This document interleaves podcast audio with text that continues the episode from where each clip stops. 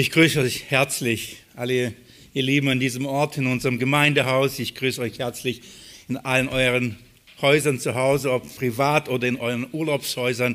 Seid herzlich willkommen. Und wenn ich auch jede Predigt so beginne, mit einem herzlichen Gruß, dann, so will ich euch wirklich sagen, dass ich das jedes Mal wirklich auch vom Herzen meine. Das ist, gehört für mich nicht zu einer Floskel oder zu einem Einstieg in eine Predigt, die es mir einfacher macht. Das meine ich wirklich vom ganzen Herzen.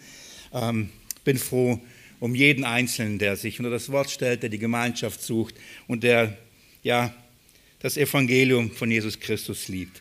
Wir wollen auf das Wort Gottes hören und wollen es mit einem Gebet beginnen. Ich möchte unseren Herrn bitten, dass er das segnet. Lass uns dazu nochmal aufstehen.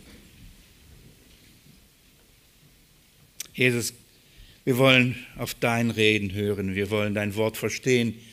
Wir wollen uns aus deinem Wort erinnern an das, was du getan hast. Du vermagst das in unseren Herzen groß zu machen. Du vermagst es uns, das zu öffnen, uns die Tiefe zu geben an das, was wir glauben, uns darin den großen Frieden und eine große Hoffnung in unser Herz zu legen. Herr, das vermagst du alles zu tun durch deinen guten Heiligen Geist. Und ich danke dir, dass du gegenwärtig bist, dass du in uns bist und dass dein Geist uns dein Wort aufschließt. So bitte ich dich, gib Freimütigkeit, gib Weisheit, gib Verstand, diese Predigt jetzt zu halten und lass es für jeden Einzelnen, der es hört, zum Segen werden. Das bitte ich, Jesus, in deinem herrlichen Namen. Amen. Lieben, wir wollen heute ganz bewusst so wie Markus uns da hineingenommen hat, an das Opfer unseres Herrn Jesus Christus gedenken. Es ist ein besonderer Gottesdienst. Es ist ein Gottesdienst außer der Reihe. Wir treffen uns hier am Freitag, obwohl es sich so anfühlt und so aussieht, als ob es ein Sonntaggottesdienst ist. Aber ein ganz besonderer Gottesdienst. Und wir wollen uns daran erinnern, was Jesus Christus am Kreuz als Opfer für uns vollbracht hat. Nicht, dass wir es vergessen haben und aus diesem Grund uns erinnern wollen, sondern weil ähm, wir in dieser Erinnerung und in diesem Gedenken ihm die Ehre, ihm die Anbetung und ihm die Verherrlichung darbringen wollen. Wir glauben das, wir verstehen das, wir lieben das und wollen in dieser besonderen Art und Weise, in, durch diesen besonderen Gottesdienst ihm dafür die Ehre geben. Wir wollen das auf zweierlei Art und Weise tun. Äh, zu einem wollen wir auf sein Wort hören, auf seine Verkündigung durch das Wort, das uns an das erinnert, was er getan hat. Und zum anderen wollen wir gemeinsam das dann verkündigen durch das, was wir dann tun, indem wir gemeinsam das Abendmahl, das Herrenmahl einnehmen. In beiden Male geht es um die Verkündigung, in beiden Male geht es um die Proklamation und die herrliche Erinnerung für uns, dass wir an das, was, was er vollbracht hatte, miteinander glauben. Aus diesem Grund ähm, habe ich beschlossen, die Reihe aus dem Hiob Buch zu unterbrechen und heute eine andere Predigt äh, für diesen besonderen Gottesdienst ähm, zu halten. Allein dadurch schon mal das Besondere herauszuheben. Auch natürlich, wenn wir im Buch Hiob uns intensiv mit dem Leiden Jesu beschäftigt, ähm, so wollen wir uns aber heute explizit mit seinem Tod, mit seinem Opfer beschäftigen. Und das Buch Hiob führt uns zu, äh, zeigt uns das Leiden des Gerechten ähm, das natürlich in den Tod führt. Heute wollen wir über den Tod und über das Opfer Jesu Christi nachdenken und eben uns daran erinnern. Als unser Herr Jesus Christus am Donnerstagabend mit seinen Jüngern ähm, das Passa mal hielt, das ähm, im Gesetz Moses verankert war und dem Volk Israel gegeben war, äh, wurde es zum Halten. So feierte Jesus dieses Passafest mit seinen Jüngern und als er es eben feierte, kam an einen bestimmten Punkt, an dem er dieses Passafest erklärte, was es wirklich bedeutete. Und als er den Kelch nahm, sagte er, dies ist mein Blut des Bundes, das für euch, äh, das für viele vergossen ist. Als er das sagte, erklärte eigentlich, was das bedeutet, was dieses Opfer bedeutet und was, wozu dieses Opfer notwendig ist. Er sagte ihnen damit, dass das, was am nächsten und am folgenden Tag, nämlich an diesem, so unseren, in unserem Sprachgebrauch Karfreitag, was an diesem Freitag passieren würde, ähm, soll eben sein Tod genau das sein, ein Opfer, das einen Bund einsetzen würde, einen Bund ratifizieren würde, äh, einen Bund, der ähm, die Vergebung unserer Sünden garantiert. Einen herrlichen Bund, einen neuen Bund würde er für, die, für all die, die Jesus nachfolgen, einsetzen und ihnen so die Garantie der Vergebung ihrer Sünden zusprechen. Es gibt im Neuen Testament nach meinem Verständnis kein anderes Buch, das ähm, in, in so einer guten, tiefen und herrlichen Art und Weise uns das, was Jesus hier gesagt hat, prophezeit hat, was sein Tod bringen wird, äh, uns erklärt und uns auch daran erinnert, was bedeutet sein Opfer in Bezug auf seinen Bund. Was bedeutet dieses Opfer ähm, und was bedeutet dieser neue Bund? Ähm, dieser Brief ist in meinen Augen, ich betone das in meinen Augen, die beste Auslegung des Alten Testaments und der Schreiber dieses Briefes. Wir wissen nicht wer, nicht, wer es war und ihr ahnt schon, auf welchen Brief ich hinaus möchte. Der Schreiber dieses ähm, Buches ist der beste Ausleger einer christuszentrischen Auslegen des Alten Testaments und somit der Erklärung, was dieses Opfer und was dieser neue Bund von Jesus Christus bedeutet. Ich möchte euch bitten, mit mir den Hebräerbrief aufzuschlagen. Ich möchte heute aus dem Hebräerbrief ähm, über das Leiden Jesu, über, über den Tod Jesu reden, sprechen und uns aufzeigen, was dieser neue Bund bedeutet. Nicht nochmal, nicht, dass ich euch ihn erklären muss, sondern dass wir uns daran erinnern, was hat er eigentlich wirklich da am Kreuz vollbracht. Wenn ihr mit mir den Hebräerbrief aufgeschlagen habt, könnt ihr bei, bei Kapitel 1 aufschlagen. Und ich mache als erstes ähm, etwas Ungewohntes. Ich predige einmal durch den Brief mit euch durch. Ich gebe einen, einen kurzen Überblick ähm, und ähm, wie, was ist das Anliegen dieses Briefes und wie ist, wie ist es aufgebaut. Eigentlich ist es eine Predigt. Dieser Brief ist eine Predigt.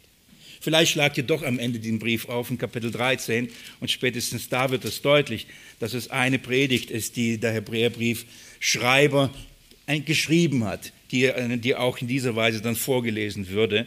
Ähm, Vers 22 in Kapitel 13 heißt es, Vers 22 in Kapitel 13. Ich bitte euch aber, Brüder, ertragt das Wort der Ermahnung, denn ich habe euch ja kurz geschrieben. Das ist eine kurze Predigt, die gehalten worden ist und ähm, die aber ein Wort der Ermahnung ist. Und worin liegt die Ermahnung? Nicht das Opfer Jesu Christi zu vergessen nicht das Erlösungswerk Jesu Christi, nicht die Bedeutung und die Konsequenz, die Tragweite des, dieses äh, Erlösungswerkes zu vergessen. Warum?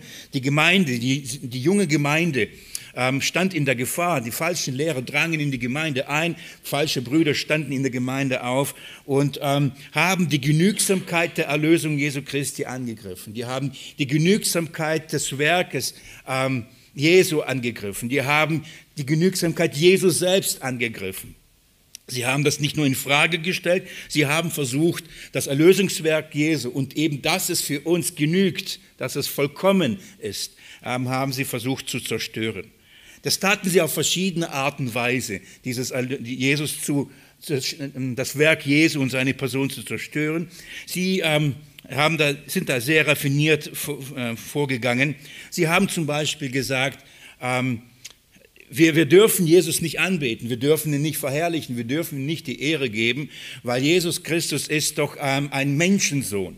Und nach Psalm 8, Sie kannten die Bibel gut, haben sie gesagt, nach Psalm 8 heißt doch, du hast äh, den Menschensohn ein, äh, ein wenig niedriger gemacht als die Engel. Und dann argumentieren sie so, und wenn der Menschensohn niedriger gemacht wurde als die Engel, warum betet ihr ihn an? Wenn wir die Engel nicht anbeten dürfen, dann dürfen wir auch den Menschensohn nicht anbeten.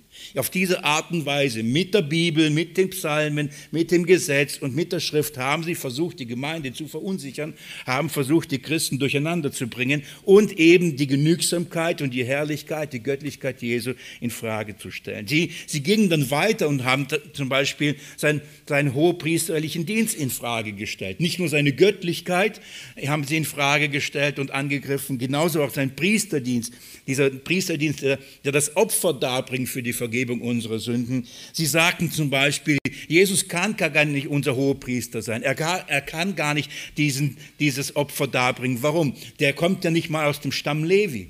Er ist doch aus dem Stamm Judah. Und aus Juda kommt kein Priester, kommt kein Hohepriester und haben auf diese Art und Weise den nächsten Stich gesetzt, den nächsten Angriff gefahren und nicht wenige Christen verunsichert. Und die haben sich dann gedacht, ja stimmt, wie kann Jesus so Hohepriester sein, wenn er nicht mal aus dem Stamm Levi ist?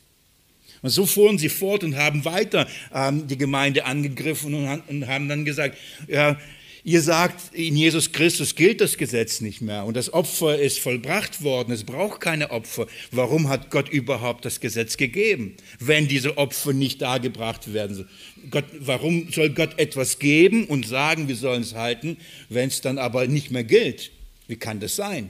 Und auf diese Art und Weise haben sie versucht, mit dem, was natürlich die ersten Christen, vor allem die jüdisch, äh, Christen mit dem jüdischen Hintergrund, die natürlich im Gesetz aufgewachsen sind, die die Torah geliebt haben und, und sie haben auf diese Art und Weise sozusagen mit, mit ihrer Bibel ihren Glauben hinterfragt und viele, viele Zweifel gesetzt.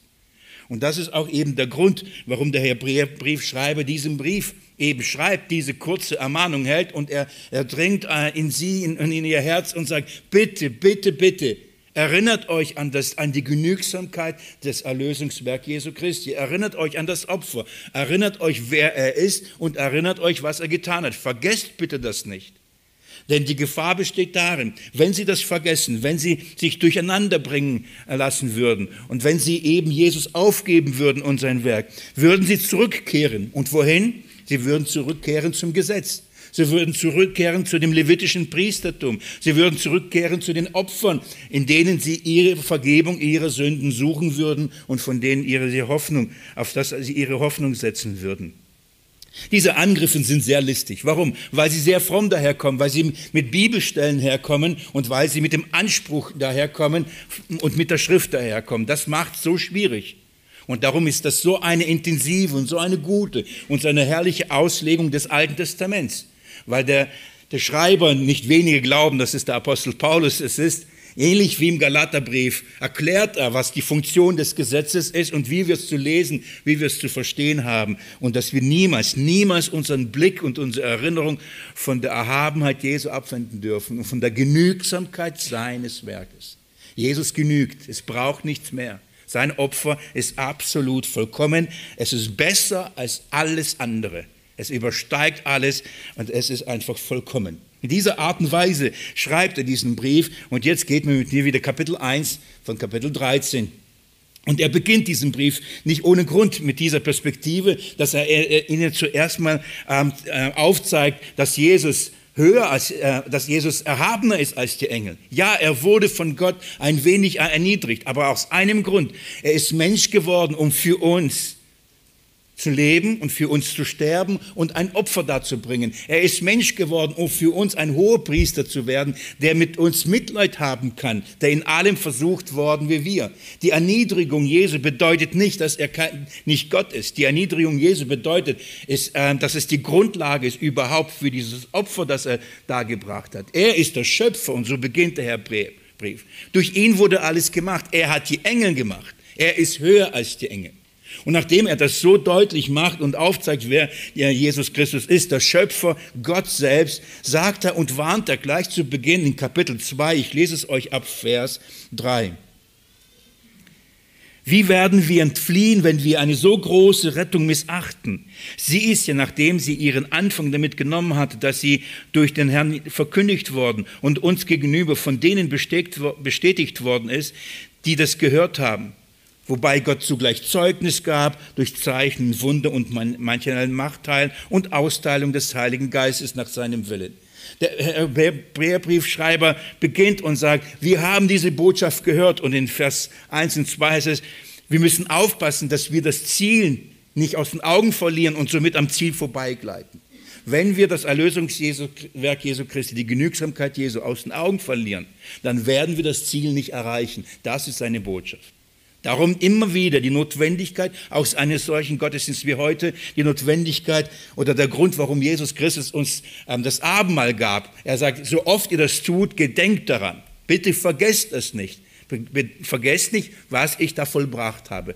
Und das brauchen wir. Wir müssen uns immer wieder daran erinnern, damit wir an diesem Ziel nicht vorbeigleiten. Also Kapitel 1 und 2 im Hebräerbrief zeigt die Überlegenheit Jesu, die, die Göttlichkeit Jesu und somit seine Überlegenheit über die Engel und erklärt, warum aber eben der Schöpfergott Mensch geworden ist.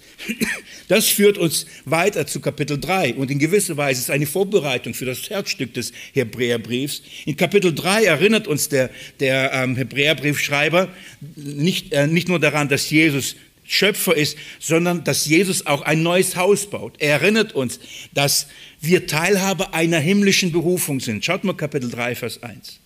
Daher, heilige Brüder, Teilhaber der himmlischen Berufung, betrachte den Apostel und Hohepriester unseren Bekenntnisses Jesus, der treu ist in dem, der ihn dazu gemacht hat.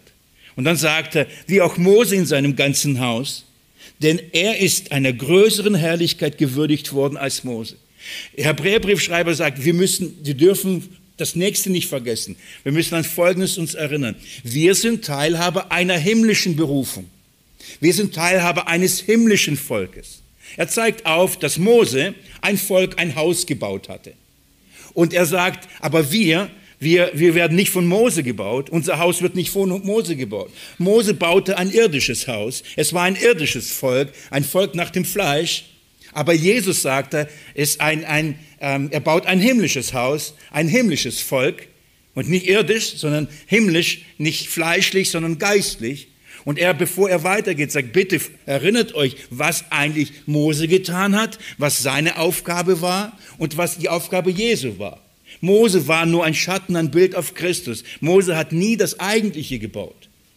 Jesus ist der, der das Eigentliche baut. Also erinnert er in Kapitel 3 uns an diese herrliche Wahrheit, dass es hier um himmlische Dinge geht und nicht um irdische Dinge, um geistliche Dinge geht und nicht um fleischliche Dinge geht. Nachdem er diese Erinnerung äh, gegeben hat und so weiterhin in, der, in seiner Predigt auf die Hauptbotschaft vorbereitet, mahnt er, bevor er weitergeht und sagt, bitte, wenn ihr diese Nachricht hört, wenn ihr diese gute Nachricht hört, verstockt euer Herz nicht. Das ist Kapitel 4.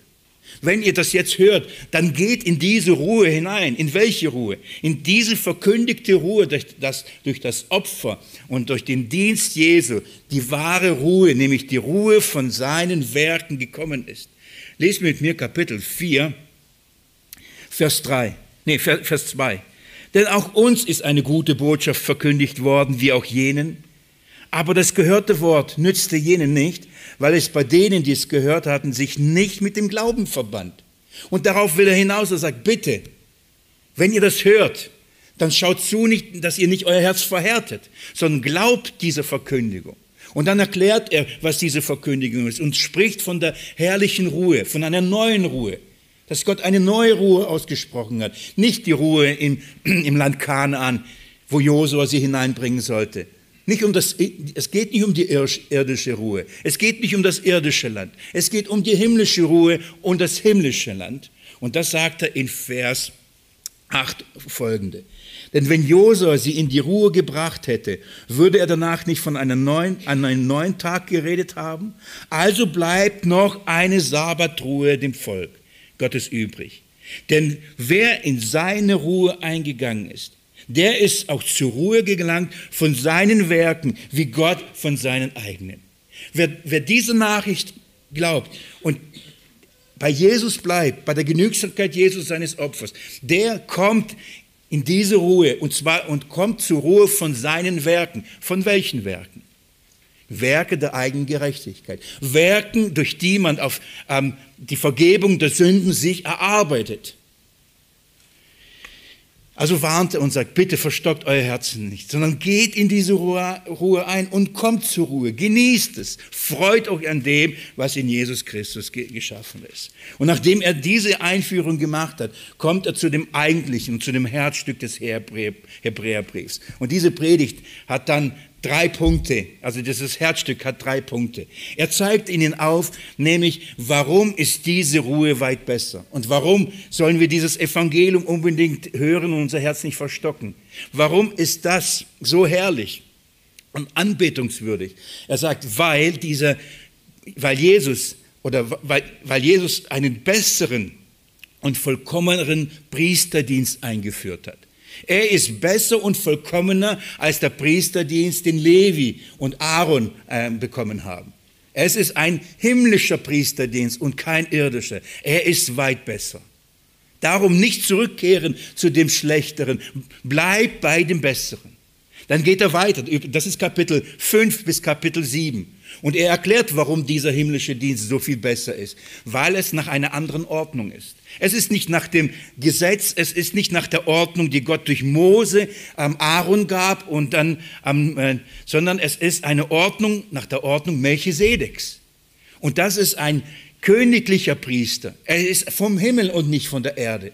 Und dieser Priesterdienst ist weit erhaben. So wie Jesus höher als die Engel sind, so ist auch Jesus höher als Aaron, er ist höher als Levi, er ist höher als Abraham, als Mose.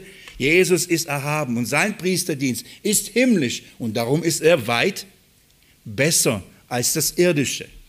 Und dann bleibt aber nicht stehen, nachdem er, das ist viel, Kapitel 5 bis 7, entfaltet er diesen Priesterdienst, sagt er, dass dieser Priesterdienst eine, eine Garantie für einen neuen Bund ist. Und dieser Priester einen neuen Bund eingesetzt hat. Und dieser Bund ist weit besser als der alte Bund. Und wenn dieser Bund besser ist, denn Jesus, unser Hohepriester, eingeführt hat, das ist Kapitel 8 im Hebräerbrief, dann sagt er, wieso sollen wir zurückkehren zu einem Bund, der schlechter ist? So, lass uns bleiben bei dem Besseren. Und er erklärt, warum dieser neue Bund weit besser ist. Und dann erklärt er, warum dieser neue Bund weit besser ist. Im Kapitel 9, im Kapitel 10 sagt er, weil dieser Bund durch ein besseres Opfer eingeführt worden ist. Es ist ein vollkommeneres Opfer.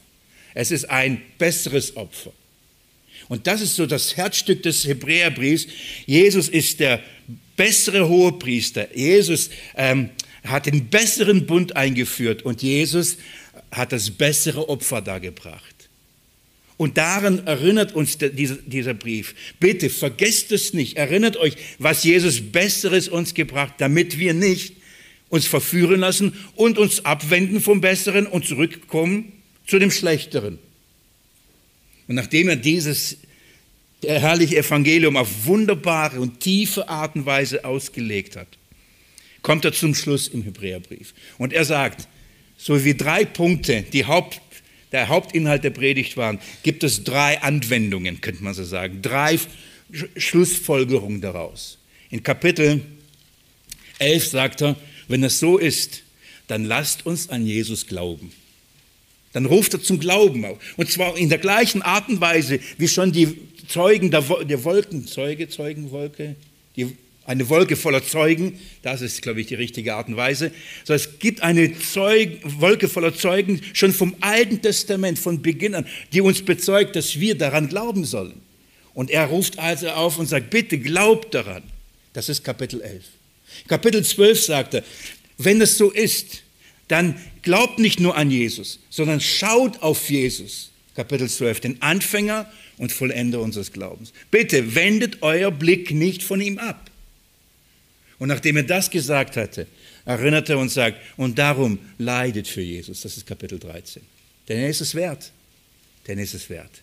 Mit der Perspektive, dass auf dieser Welt ähm, und, äh, und wir kein irdisches Land, Land suchen, wir kein irdische Stadt suchen, sondern eine himmlische. Und darum wir auch die Angriffe und die Anfechtungen und die Schwierigkeiten dieser Welt annehmen sollen als Verherrlichung, weil wir etwas Himmlisches erwarten, eine zukünftige Stadt, in bereit in den Leiden und durch Leiden hindurch.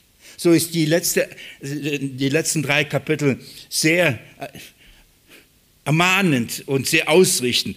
Darum glaubt an ihn, darum schaut auf ihn und darum leidet für ihn. Das ist der Hebräerbrief. Im groben Überblick. Darum geht es. Ein, ein Wort der Ermahnung, der, das uns wirklich daran erinnert, warum das, das, warum wir in Jesus Christus das weit Bessere haben. Die falschen Lehrer, die listigen Angriffe zielten darin, nicht nur die Person Jesu Christi anzugreifen und sagen, er kann nicht besser sein. Genauso aber auch sein Werk anzugreifen und sagen, es kann nicht besser sein.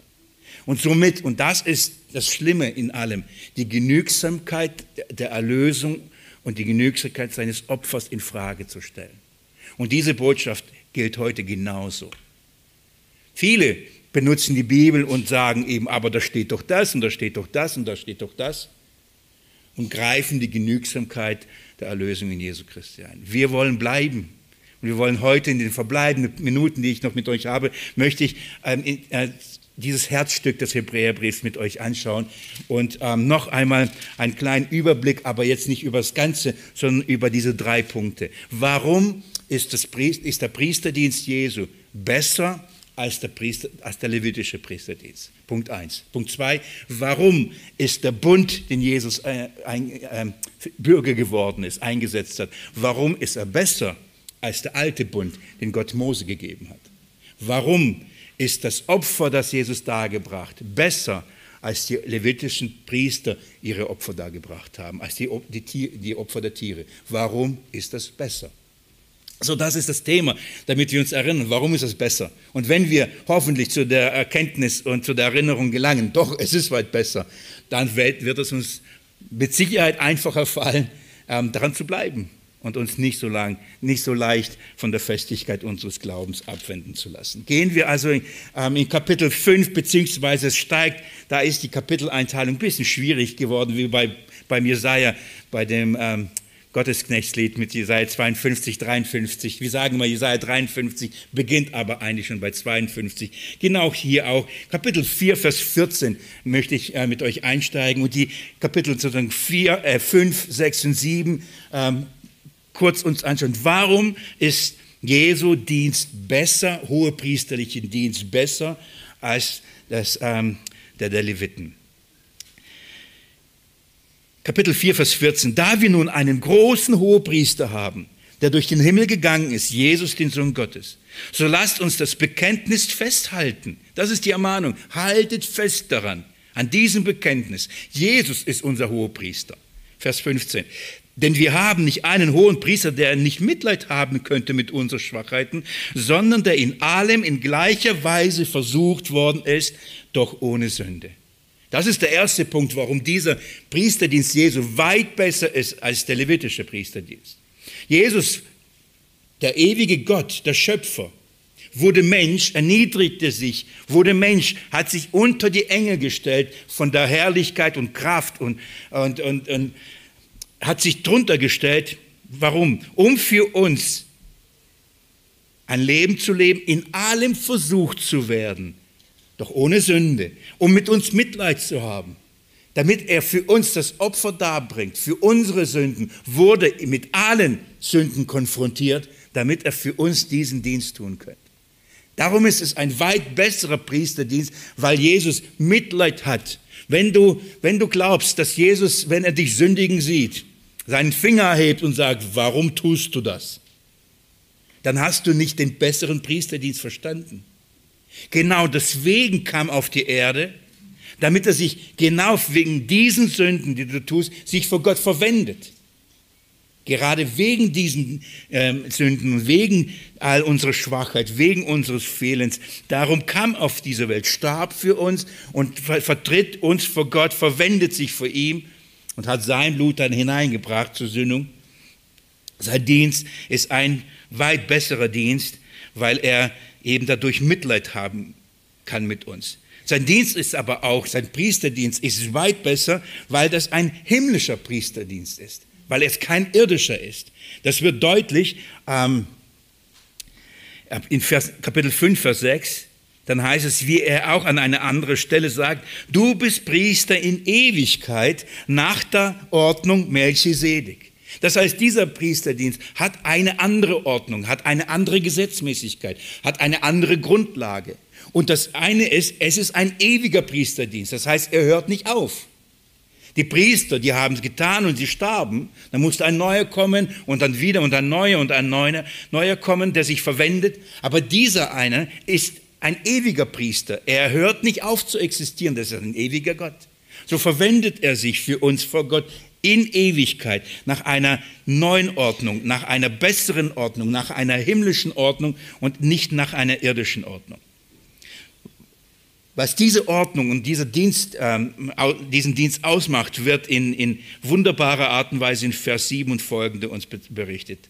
Der hat in den Tagen seines Fleisches sowohl Bitten als auch Flehen mit starkem Geschrei und Tränen den dargebracht, der ihn aus dem Tode retten kann und ist um seiner Gottesfurcht willen erhört worden und lernte, obwohl er Sohn war, Gottes Sohn, an dem, was er litt, den Gehorsam und vollendet ist er allen, die ihm gehorchen, der Urheber ewigen Heils geworden, von Gott begrüßt als der Hohepriester nach der Ordnung Melchisedeks.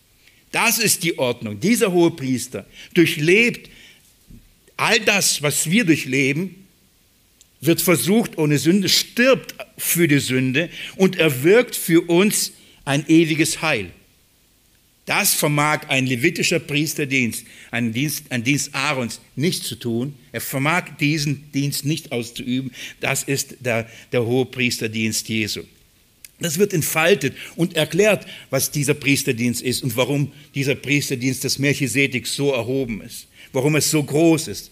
Bevor er aber das vertieft in Kapitel 6, wahrscheinlich eins der bekanntesten Abschnitte im Hebräerbrief, ähm, das wird oft gern verwendet, um die Verlierbarkeit des Heils aufzuzeigen, ähm, ermahnt er und sagt, bevor wir jetzt darüber nachdenken, warum dieser Hohepriesterdienst so wertvoll ist, sagt er, ich weiß, dass ihr das schwer verstehen werdet.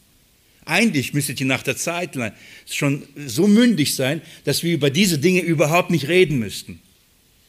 Aber ihr braucht noch Milch statt feste Speise. Und er sagt, eigentlich sollten wir, sollte diesen Dinge klar sein, wenn wir auf diese Art und Weise das Alte Testament lesen, wenn wir auf diese Art und Weise versuchen, das, den Dienst Jesu zu erklären. Und er, das ist, ähm, ja, das ist schon eine Ermahnung. Und dann aber, nachdem er sie ermahnt hat und gesagt hat, wenn euch das, was ihr gehört habt von Jesus, nicht reicht, es wird nicht mehr geben. Wenn dieses Evangelium, das euch verkündigt, euch nicht reicht daran zu glauben, es wird nicht mehr geben.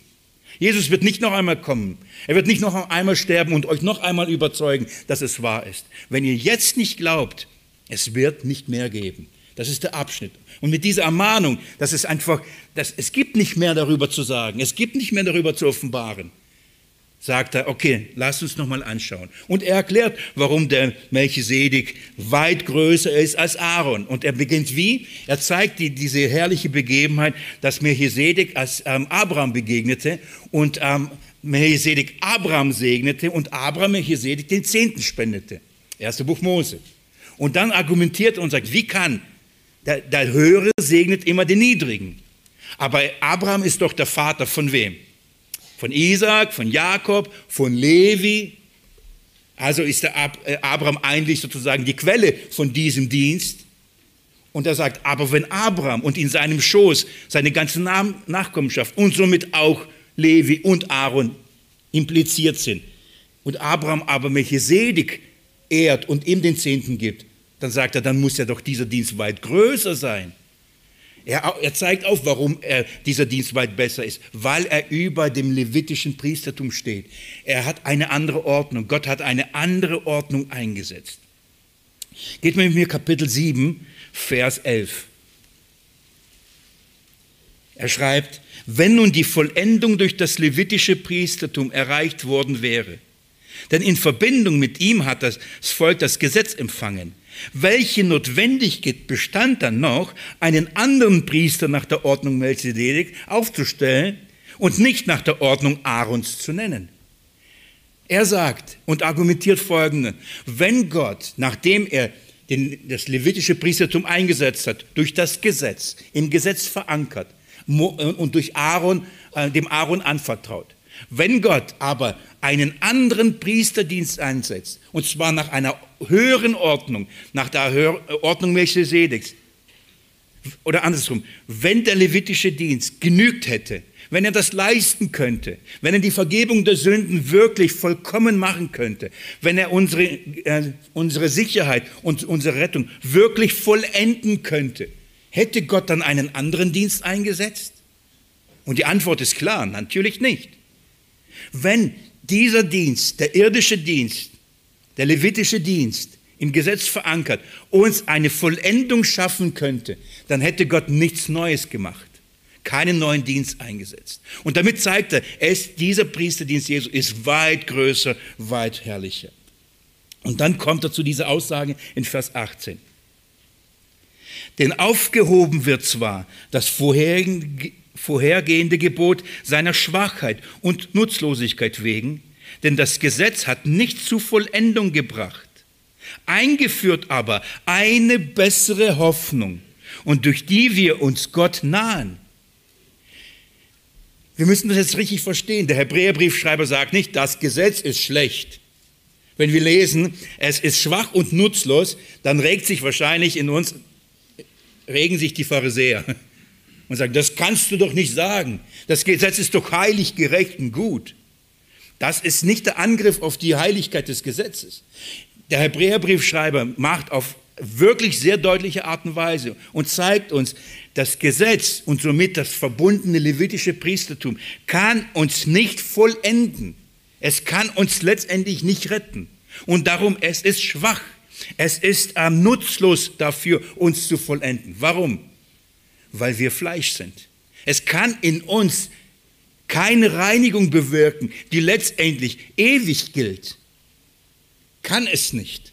Es wird immer nur eine zeitliche, eine kurzfristige Reinigung am Fleisch bewirken, aber nicht eine tiefgehende, wirkliche, tiefgehende, ewige Reinigung. Das vermag dieser levitische Dienst nicht zu vollbringen. Und darum heißt es, wird es aufgehoben. Wann wird es aufgehoben? Wenn eine neue Gesetzmäßig, ein neues Gesetz kommt, wenn ein neuer Bund eingesetzt wird, wenn ein neuer Priester einge, ähm, eingesetzt wird mit einem Schwur, dann wird das aufgehoben. Dann ist es nicht mehr der Maßstab, wie man Gott naht. Und darum wird es eine bessere Hoffnung geben. Es gab eine Hoffnung, durch das Halten des Gesetzes Gott nahen zu können, in das Zelt der Begegnung zu kommen. Aber das ist schwach. Es vermag uns nicht wirklich ins Allerheiligste zu bringen. Es geht nicht. Und dann verheißt uns Gott, das wird eine bessere Hoffnung geben, die uns garantiert, dass wir wirklich vollendet und wirklich ans Ziel kommen. Was ist, äh, was wird dieser Priester tun? Schaut mal Vers, Vers ähm, 22. Ich lese 21 mit. Dies aber mit äh, Eid und durch den, der zu ihm sprach, der Herr hat geschworen, und das wird es nicht gereuen. Du bist Priester in Ewigkeit. So ist Jesus auch eines besseren Bundes Bürger geworden. Jesus ist nicht nur, gehört nicht zu einem besseren Priesterdienst, der uns wirklich vollenden kann, sondern Jesus gehört auch ähm, oder ist der Priester, der einen neuen Bund oder ein Bürger für einen neuen Bund wird. Er verbürgt sich dafür, dass dieser neue Bund besser ist als der alte. Weil dieser neue Bund wird uns vollenden, wird uns ans Ziel bringen. In Kapitel 8 wird uns erklärt, warum dieser Bund besser ist. Warum ist dieser Bund besser? Und der Hebräerbriefschreiber beginnt seinen zweiten Hauptpunkt zu sagen und beginnt so, Vers 1. Die Hauptsache aber bei dem, was wir sagen, ist. Jetzt kommen wir zum Herzstück. Jetzt kommen wir zum Kernstück. Was ist die Hauptsache? Um was geht's? Was ist das Eigentliche? Was ist das Herzstück? Wenn wir es auf einen Punkt bringen sollten, um was geht es? Warum ist es besser? Er sagt, die Hauptsache aber bei dem, was wir sagen, ist, wir haben einen solchen Hohepriester, der sich gesetzt hat zu Rechten des Thrones der Majestät in den Himmel als Diener des Heiligtums und des wahrhaftigen Zeltes, das der Herr errichtet hat und nicht ein Mensch. Was ist die Hauptsache? Dieser, Neu, diese, dieser, ähm, dieser bessere Hohepriester hat, hat sich gesetzt nicht in einen irdischen Tempel, nicht in einen Tempel, der mit Händen gemacht ist, sondern hat sich gesetzt in das wahre Heiligtum, und zwar im Himmel. Und dieses Heiligtum, dieser Tempel ist das eigentliche, nicht das irdische. Und dann erklärt er ab Vers 3, warum? Weil das, was Mose gemacht hat, was Mose gebaut hat, was Gott dem Mose gab, war nur ein Schatten und ein Bild. Weil, liebe Geschwister, es ist doch nicht schwer zu verstehen, dass wir bei der Hauptsache bleiben sollten, oder? Die Hauptsache ist, dass die Hauptsache die Hauptsache bleibt. Ja? Das ist die Hauptsache. Wenn wir, wenn wir die Hauptsache aus dem Blick verlieren, dann wird es nicht gut. Und, und ist doch offensichtlich, wenn, wenn das, die Hauptsache das eigentliche ist, dann sollten wir uns nicht mit den Nebensachen beschäftigen. Schaut mir mit mir Kapitel 8, was, was er schreibt. Der Hebräerbrief schreibt, Schreiber schreibt. Ich lese ab 3. Denn jeder Hohepriester wird eingesetzt, und, und sowohl Gaben als auch Schlachtopfer dazu bringen. Daher ist es notwendig, dass auch dieser etwas hat das er darbringt. Wenn er nun auf Erden wäre, so wäre nicht einmal Priester, weil die da sind, die nach dem Gesetz Gaben darbringen. Er sagt, wenn Jesus wenn der Dienst Jesu nach der Ordnung Levis wäre, also nach dem Gesetz wäre, dann könnte er ihn ja gar nicht ausüben, weil er ist ja gar nicht in der Ordnung Levis. Er ist doch aus dem Stamm Juda. Das kann er doch gar nicht tun. Die tun ihren Dienst, den irdischen Dienst. Er tut einen himmlischen Dienst. Da sind zwei verschiedene Dinge. Und dann schaut mal Vers 6, so herrlich. Jetzt, nee, nee, nee ich habe noch nicht zu Ende gelesen. Noch nicht zu Ende gelesen. Ich lese Vers 5 die dem Abbild und Schatten der himmlischen Dinge dienen, wie Mose eine göttliche Weisung empfing, als er im Begriff war, das Zelt aufzurichten, denn sie zuspricht er, Gott spricht zu Mose, dass du alles nach dem Muster machst, das dir auf dem Berg gezeigt worden ist. Mose hat nie das Eigentliche gebaut. Dass man nie Gottes Plan durch das, was Mose gebaut hat und bekommen hat. Das heißt, die Stiftshütte, das heißt, das Gesetz, das heißt den levitischen Dienst, das heißt die Opfer, all das. Es war von Gott nie die Hauptsache. Es war immer nur ein Schatten und ein Bild von Anfang an. Das eigentliche war und ist im Himmel. Und Mose musste es lediglich nachbauen. Wenn ihr die Wahl habt, das echte zu haben oder einen Nachbau, eine Kopie. Wir werden alle demütig und sagen, natürlich die Kopie. Da dürfen wir wirklich egoistisch sein. Das, warum? Weil nur das Echte rettet. Die Kopie rettet nicht. Die Kopie vermag nicht. Die Kopie ist schwach. Die Kopie ist in diesem Punkt uns zu vollenden nutzlos. Sie kann nicht retten. Nur das Eigentliche kann retten. Und das Eigentliche ist himmlisch. Es ist nicht irdisch. Mose hat es getan er hat es die Kopie nachgebaut. Warum? Wir werden das gleich sehen, warum. Schaut mal, Vers 6 heißt es. Jetzt aber hat er einen vortrefflicheren Dienst erlangt, wie er auch Mittler eines besseren Bundes ist, der aufgrund von besseren Verheißung gestiftet wurde. Warum ist dieser Bund besser? Warum hat dieser bessere Hohepriester einen besseren Bund bekommen und eingesetzt? weil dieser Bund bessere Verheißungen hat. Inwieweit besser? Der alte Bund hat Verheißungen und der neue Bund hat Verheißungen. Welche Bund oder welche Verheißung hat der alte Bund? Der alte Bund sagt, wenn du das tust, wirst du leben. Wenn du es nicht tust, wirst du sterben. Das sind die Verheißungen des Bundes. Wenn du all meine Gebote tust und all meinen Geboten und Satzungen und Ordnungen wandelst, dann Segen. Wirst du aber nur eins von ihnen brechen, dann Fluch. So, diejenigen, die in der Lage sind, alles zu halten, sie könnten vielleicht Segen erwarten. Nur wir sind ja nicht naiv, wir wissen das. Wo gibt es denn eine Hoffnung? Jetzt gibt es aber eine bessere Hoffnung, weil in diesem neuen Bund andere Verheißungen sind dieser Neubund regelt ein anderes Verhältnis, wie man Gott naht und wie man zu Gott kommt. Und da heißt nicht, wenn du tust, sondern da heißt, wenn ich es getan habe. Schaut mal mit mir ab Vers, ab Vers 8. Denn Tadel spricht er zu ihnen. Siehe, es kommt Tage, spricht der Herr, da werde ich in meinem Haus Israel und mit meinem Haus Jude einen neuen Bund schließen. Nicht nach der Art des Bundes, den ich mit ihren Vätern gemacht habe, an dem Tag, da ich ihre Hand ergriff und sie aus dem Land Ägypten herauszuführen. Es wird deutlich, dieser neue Bund hat bessere Verheißung. Warum? Weil er nicht in der gleichen Art sein wird wie der alte Bund, den er mit Volk Israel geschlossen hat. Nochmal, der alte Bund hieß, tu das und du wirst leben. Und Gott sagt, aber der neue Bund wird bessere Verheißungen haben. Welche sind besser? Schaut mal Vers 9. Nicht nach der, ah, Entschuldigung, Vers, 9, äh, Vers 10.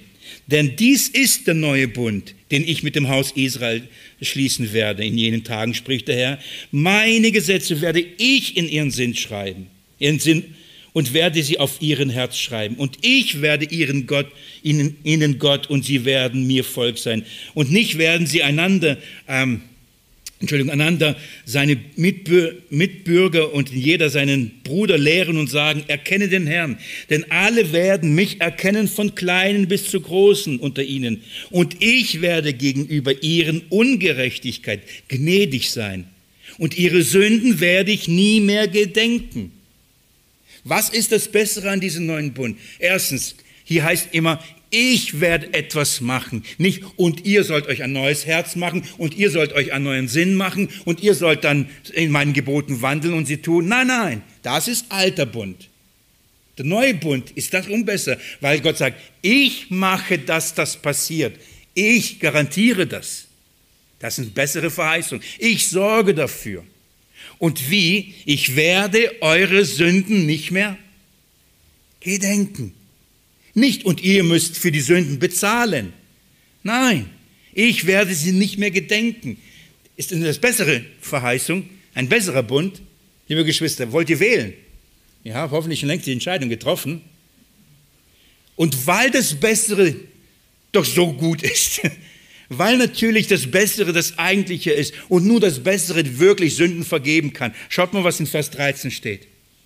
Indem er von einem neuen Bund spricht, hat er den ersten für veraltet erklärt.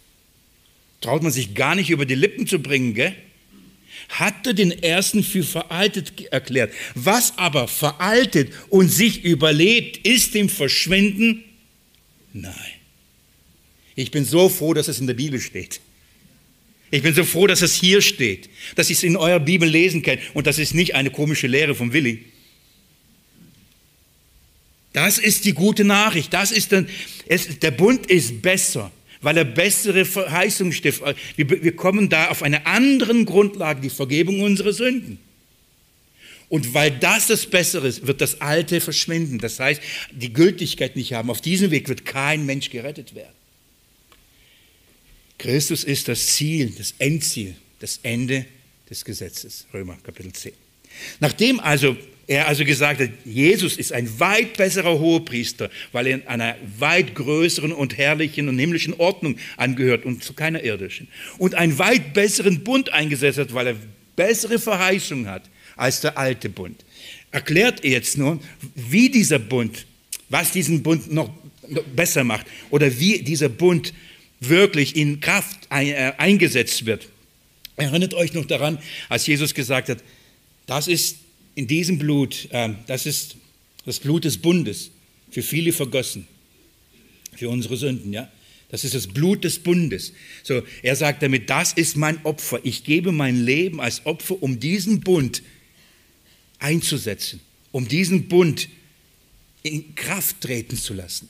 In Kapitel 9 und bis Kapitel 10 erklärt er jetzt, dass Jesus also auch das bessere Opfer dargebracht hat als die Levitischen.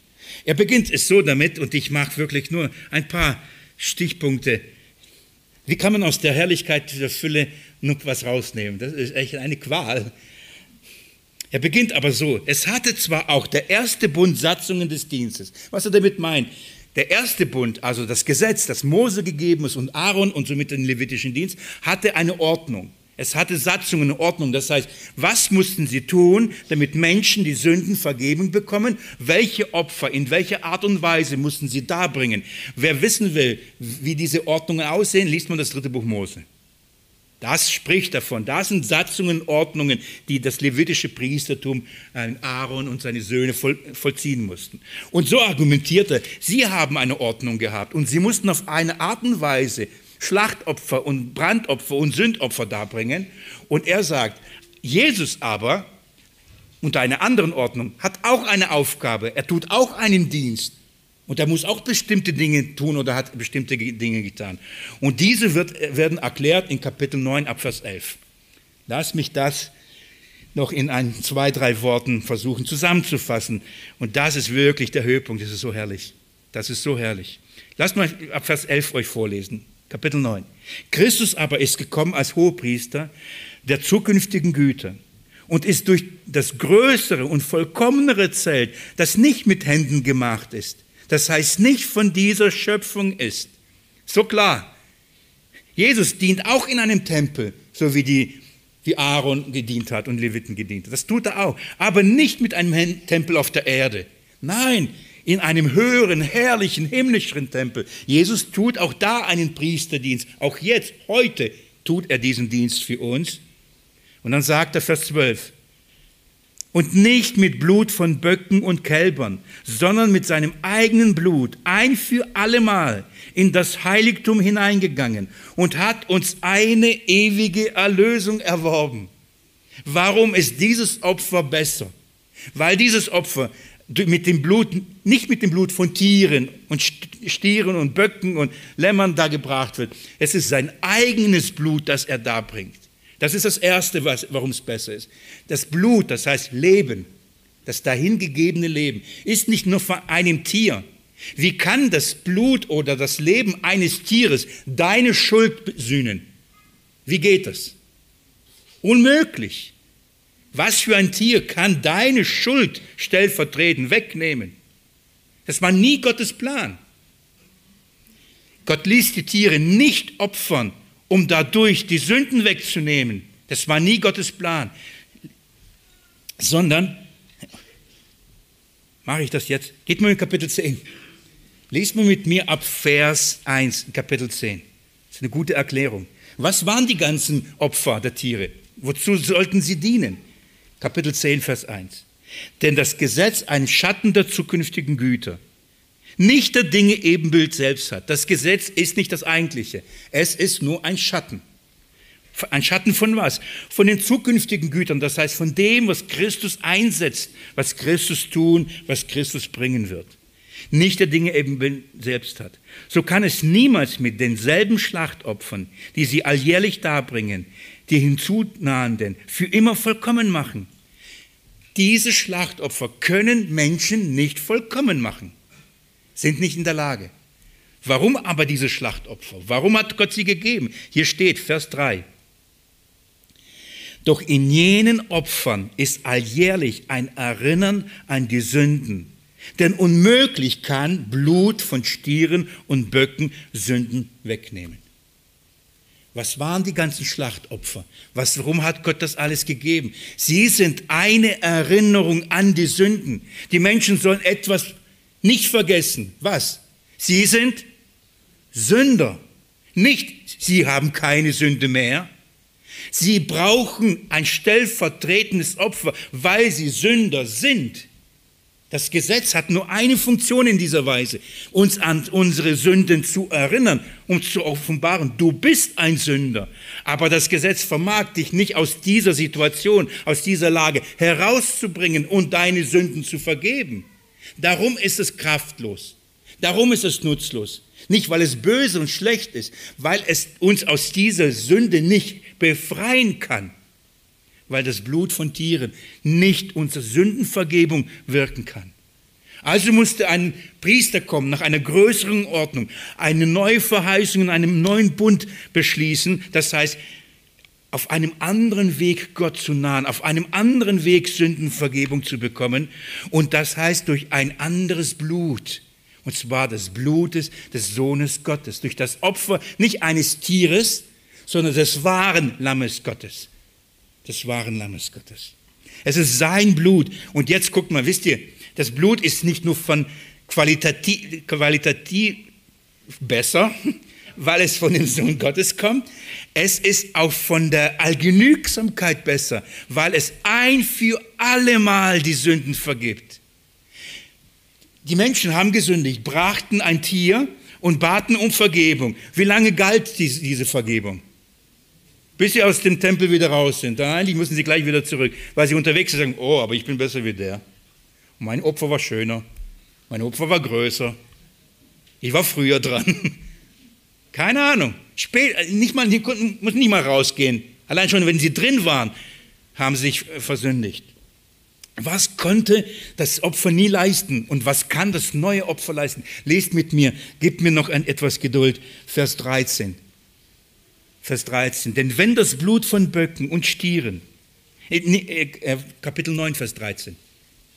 Ich habe es rechtzeitig noch gemerkt. Kapitel 9, Vers 13, schaut mal.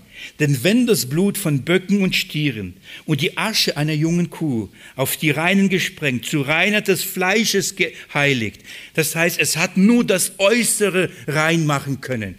Da geht es weiter. Der sich selbst durch den ewigen, äh, Entschuldigung, ähm, Das Fleisch ist heilig, Vers 14. Wie viel mehr wird das Blut des Christus, der sich selbst durch den ewigen Geist als Opfer ohne Fehler Gott dargebracht hat, euer Gewissen reinigen von toten Werken? Das ist das bessere Opfer, weil es nicht nur das Äußere, das Fleisch reinigt, sondern das Innere, unser Gewissen reinigt. Und zwar ein für allemal. Dieses Opfer muss man nicht jedes Mal neu darbringen. Nein, dieses Opfer können wir gar nicht selber darbringen. Dieses Opfer wurde für uns dargebracht. Und zwar ein für allemal. Damit kommt unser Gewissen endlich zur Ruhe. Liebe Geschwister, wisst ihr, warum viele Christen oder Menschen, die nach Sündenvergebung suchen und es durch das Gesetz versuchen, nie wahrhaftig zur Ruhe kommen, von der der Hebräerbriefschreiber spricht und sagt, heute, wenn ihr eure Stimme hört, die Stimme hört, verstockt euer Herz nicht. Warum kommen Menschen nicht zur Ruhe? Weil sie durch das Gesetz niemals zur Ruhe kommen könnten, denn sie wüssten, sie können nicht wissen, ob die Sünden wirklich vergeben sind. Denn sie müssen immer und immer und immer und immer Opfer darbringen. Man kann nicht zur Ruhe kommen von seinen Werken, wenn man für seine Sünden permanent zahlen muss. Hat's gereicht? Hat's gereicht oder nicht gereicht? Man wird nie zur Ruhe kommen, weil man wird nie wissen, ob's gereicht hat. Und ich, das ist kein Geheimnis, es kann niemals reichen. Darum sind Menschen, die sich unter das Gesetz stellen, haben keine Heilsgewissheit. Sie können sie nicht haben. Dort bekommt man sie nicht. Das Gesetz vermag nicht die Ruhe zu schaffen. Es vermag uns nicht die Gewissheit zu geben. Das vermag nur der neue Bund. Das vermag nur das Opfer Jesu.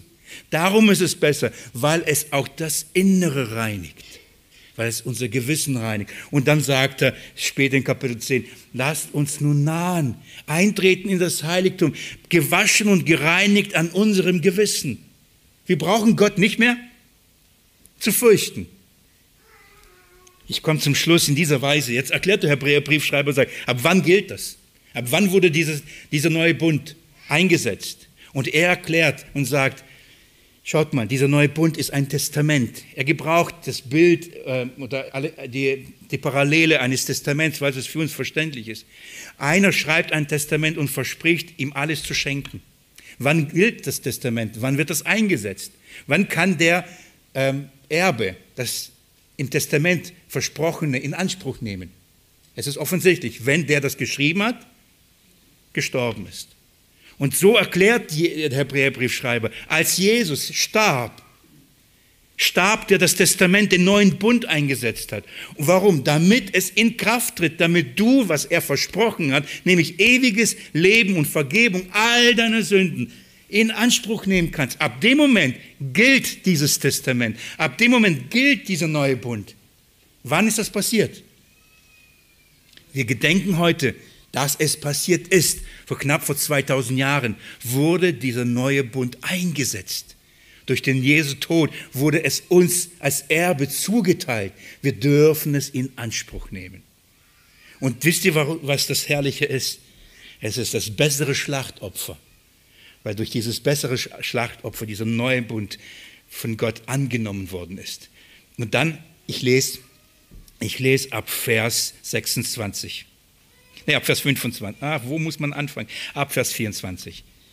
Denn Christus, denn Christus ist nicht hingegangen in, in ein mit Händen gemachtes Heiligtum, ein Abbild des wahren Heiligtums, sondern in den Himmel selbst und jetzt vor dem Angesicht Gottes für uns zu erscheinen.